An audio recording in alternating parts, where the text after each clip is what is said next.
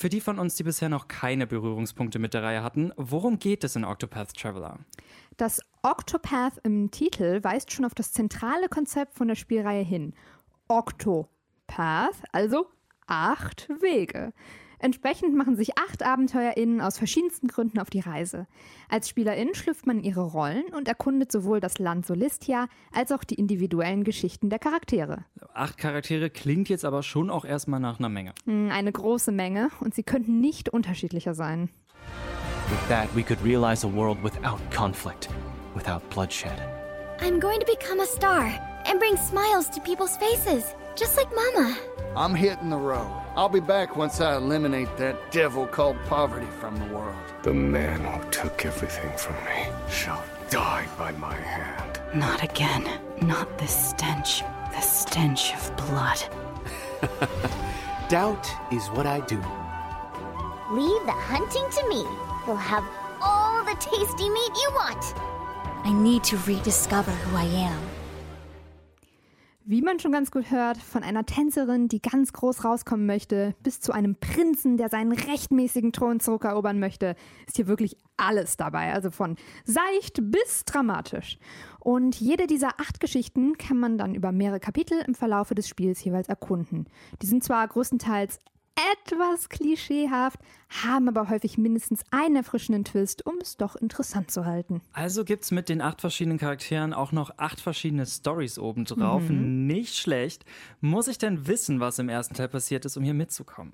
Nein, die Story vom zweiten Spiel ist losgelöst vom ersten Teil, also kann man ganz easy reinspringen, auch ohne Octopath Traveler 1 jetzt gespielt zu haben. Was aber aus dem ersten Spiel gleich geblieben ist, ist das Gameplay. Wir haben hier wieder rundenbasierte Kämpfe, in denen man die Schwachpunkte der Gegner herausfinden muss, um deren Schilde zu brechen und so mehr Damage machen zu können. Also ganz nach dem Motto, don't fix what ain't broken. Genau. Und was auch zurück ist, ist die Auflademechanik. Bis zu maximal viermal kann man so Angriffe boosten, um in einer Runde mehr Schaden rauszuhauen.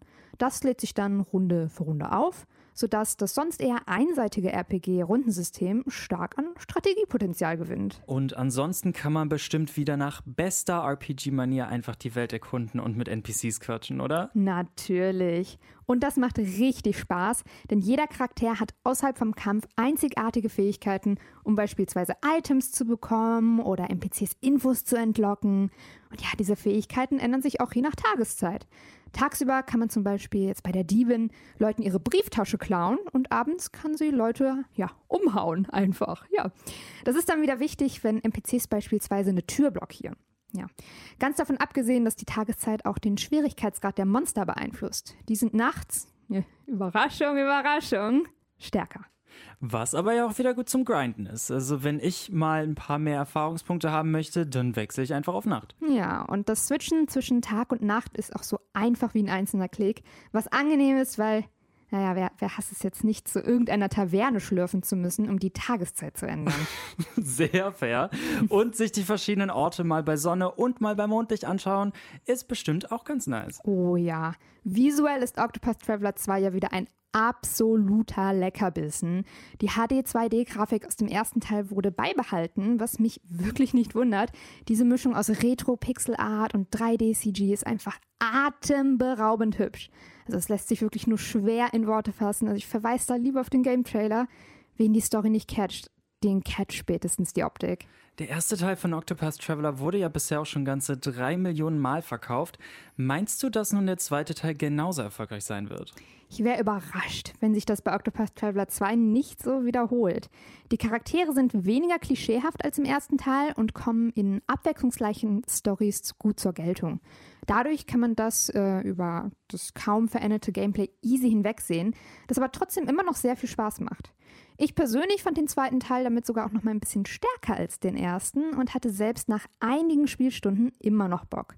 Für Fans von RPGs ist Octopath Traveler 2 ein absolutes Muss und wer es noch werden möchte, sollte es wirklich in Betracht ziehen, einen der acht Pfade anzufangen. www.kölncampus.com www